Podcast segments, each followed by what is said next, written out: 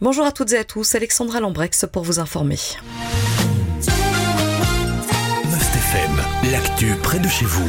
On vous en parlait il y a quelques semaines. La ville d'Arlon a décidé de se munir d'un nouvel outil pour soutenir la cause animale. Un groupe de concertation sur le bien-être animal va être créé. La création de ce groupe répond à un besoin et une demande des citoyens et des professionnels du bien-être animal. Il est aussi le reflet de la nécessité des communes à s'impliquer davantage pour le bien-être animal, indique la commune. Le conseil communal a donné son feu vert à ce projet.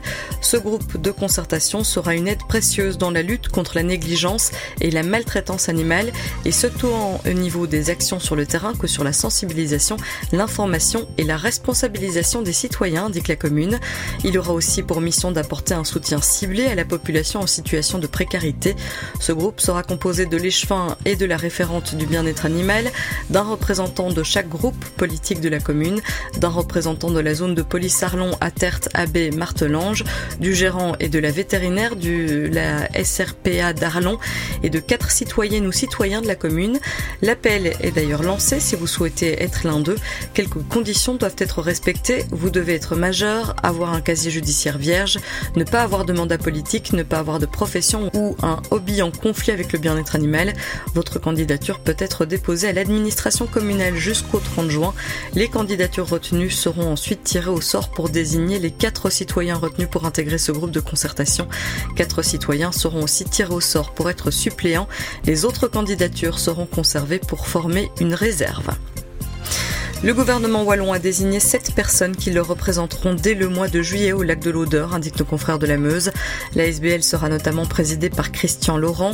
Sa fonction sera officiellement validée le 20 juin prochain, date à laquelle une assemblée générale extraordinaire est prévue. Elle vise à valider les différents changements et les renouvellements décidés par le gouvernement wallon.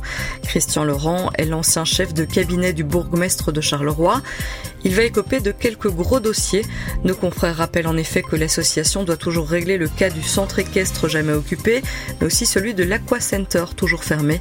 Les finances ont néanmoins été assainies.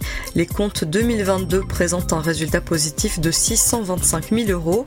Le gouvernement wallon a aussi attribué une enveloppe de 10 millions d'euros à l'ASBL pour lui permettre de donner une nouvelle image au lac et d'améliorer l'occupation du site ainsi que ses infrastructures, soulignent nos confrères.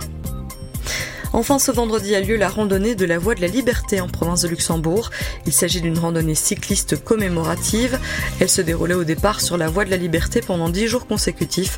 Elle a maintenant lieu en trois jours. La France et la Belgique se partagent l'organisation.